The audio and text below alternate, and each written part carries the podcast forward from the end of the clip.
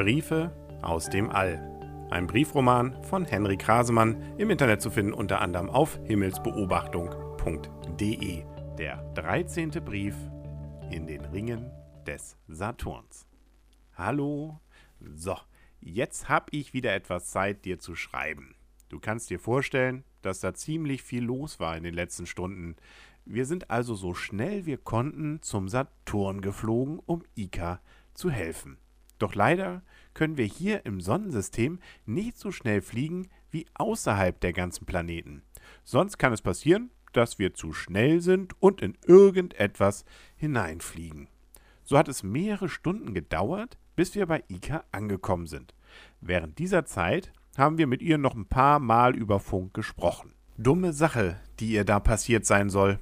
Der Saturn ist nämlich ein ganz besonderer Planet in eurem Sonnensystem. Zum einen ist er ziemlich groß. Zwar ist er nicht ganz so groß wie Jupiter, aber danach ist er gleich der zweitgrößte Planet in der Gegend. Deshalb kann man ihn auch ganz einfach von der Erde aus sehen. Saturn selber ist allerdings ziemlich öde. Wie Jupiter besteht er fast nur aus verschiedenen Arten von Luft. Deshalb kann man da auch nicht landen und es gibt keine Berge oder Kraterlöcher. Dass er trotzdem der coolste Planet ist, liegt daran, dass er ganz viele Ringe um sich herum hat. Wenn man auch nur mit einem kleinen Fernglas von der Erde aus den Saturn beobachtet, dann denkt man zunächst, dass da so eine runde Scheibe ist, die nochmal um den Saturn herumgeht. Dann sieht er ein bisschen wie eine fliegende Untertasse aus ganz witzig ist, dass auch schon vor vielen hundert Jahren ein ganz berühmter Mensch, nämlich Galilei, den Saturn als einer der ersten Menschen mit einem Fernrohr beobachtet hat. Dabei war aber das Fernrohr wohl noch so schlecht, dass er dachte, dass der Saturn zwei Henkel an den Seiten hat. Als wenn der Saturn ein Pisspot wäre. ja, äh, auch kluge Menschen können sich eben mal irren.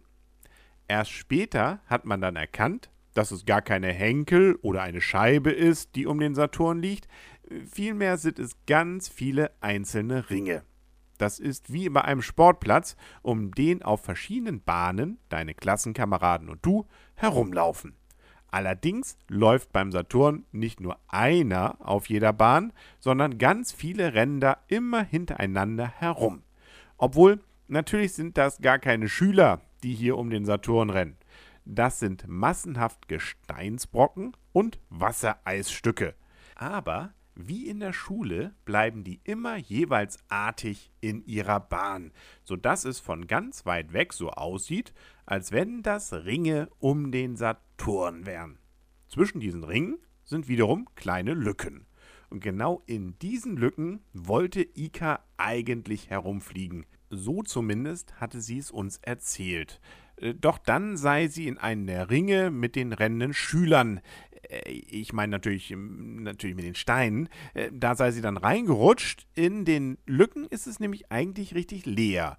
Und für so ein Raumschiff wäre auch genügend Platz dort. Doch dann sei sie eben plötzlich abgelenkt worden und in einen der Ringe mit dem ganzen Kladderadatsch drin gekommen. So hat sie es mir erzählt. Hm, ja, einige Minuten lang habe sie noch den Steinen da ausweichen können, doch dann habe sie so ein Gesteinsbrocken voll getroffen, sodass sie nicht mehr steuern könne. Wir sind dann erst einmal ganz vorsichtig in die Lücke zwischen den Saturnringen geflogen, in der auch Ika zuerst war.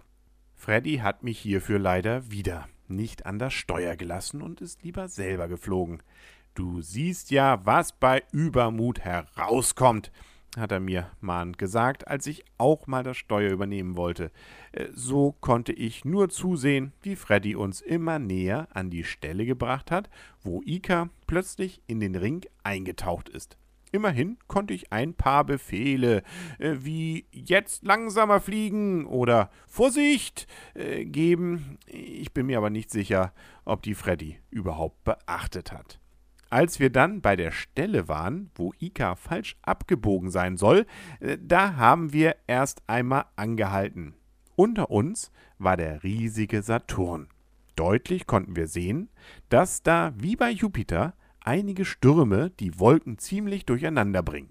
Allerdings ist hier der große rote Fleck vom Jupiter eher weiß. Deshalb heißt er auch beim Saturn großer weißer Fleck. Und vor uns war der unheilvolle Ring mit den ganzen Steinen und Eisbrocken. Nur Ikas Schiff konnten wir noch nicht entdecken. Ika, hörst du uns? Wir sind jetzt da. Wo bist du? rief ich ins Mikrofon, während Freddy abwechselnd auf den Bildschirmen und durch das Fenster nach ihrem Raumschiff Ausschau hielt. Plötzlich rumste es so stark, dass Freddy und ich durch den halben Raum flogen. Ein Glas tat es uns nach und ging hinter uns scheppernd zu Bruch. Zum Glück war das das Einzige, was kaputt ging. Als ich mich langsam wieder aufgerappelt hatte, meinte ich Freddy neben mir fluchen zu hören. Eigentlich können Roboter gar nicht fluchen, aber ich bin mir sicher, dass ich ein Wort mit Sch am Anfang gehört habe. Nachdem auch er sich aufgerappelt hatte und gerade zum Computer zurückging, um nachzusehen, was passiert ist, hörten wir schon Ikas Stimme. Tick, ihr habt ihn, fangt mich doch, lachte sie, und im gleichen Moment sauste ihr Raumschiff mit einer affenmäßigen Geschwindigkeit an unserem vorbei. Freddy und ich sahen uns nur kurz an, und wir waren uns ausnahmsweise einmal einig, dass wir das nicht auf uns sitzen lassen wollten. Freddy gab richtig Gas, und durch den Ruck wären wir beinahe wieder hingefallen. Gerade noch konnten wir uns fangen. So habe ich Freddy noch nie erlebt. Er schien richtig wütend zu sein. Mir konnte es ja recht sein. Schließlich finde ich solche Verfolgungsjagden richtig cool. Außer, dass ich gerne selber geflogen wäre.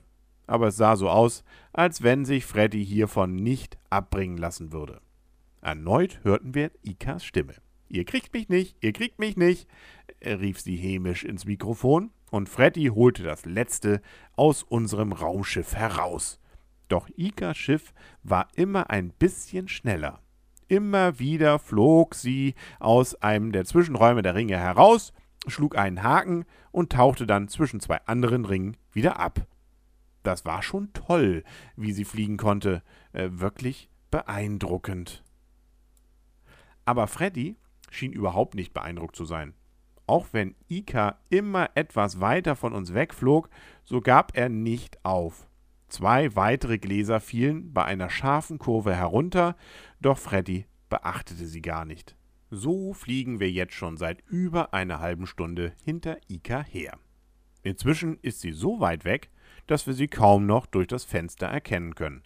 Dabei scheint sie die Lust an dem Spiel mit uns auch zu verlieren. Seit einigen Minuten fliegt sie nur noch immer wieder um Saturn herum auf der Umlaufbahn eines seiner Monde. Saturn hat nämlich, wie alle Planeten, auch Monde. Über 60 Monde sind es, die ständig um ihn herumkreisen. Der größte davon heißt Titan und hat immerhin einen Durchmesser von mehr als 5 Kilometern. Wir allerdings fliegen gerade auf der Bahn von einem Mond, der heißt Janus. Zumindest sagt unser Computer das. Ich bin mal gespannt, wie lange Ika das noch mit uns macht. Ich glaube ja. Äh, oh, was ist das? Da ist etwas passiert. Sie wird plötzlich langsamer, viel langsamer, als wenn sie stehen geblieben ist. Und da ist noch etwas. Wo kommt der denn plötzlich her? Da ist noch ein Mond. Der war gerade eben noch nicht da. Und Ika scheint irgendwie mit ihm zusammengestoßen zu sein. Oh je, da müssen wir sofort hin und helfen. Ich hoffe nur, dass es nicht schon wieder einer ihrer Scherze ist. Ich muss Freddy jetzt helfen. Ich melde mich später wieder. Drück die Daumen, dass Ika nichts passiert ist. Wo kam nur dieser Mond her? Bis später, dein Rolf. Diesen und alle anderen Briefe von Briefe aus dem All von Henrik Rasemann findet ihr auf himmelsbeobachtung.de, sowohl zum Nachlesen als auch zum Nachhören. Vielen Dank und tschüss.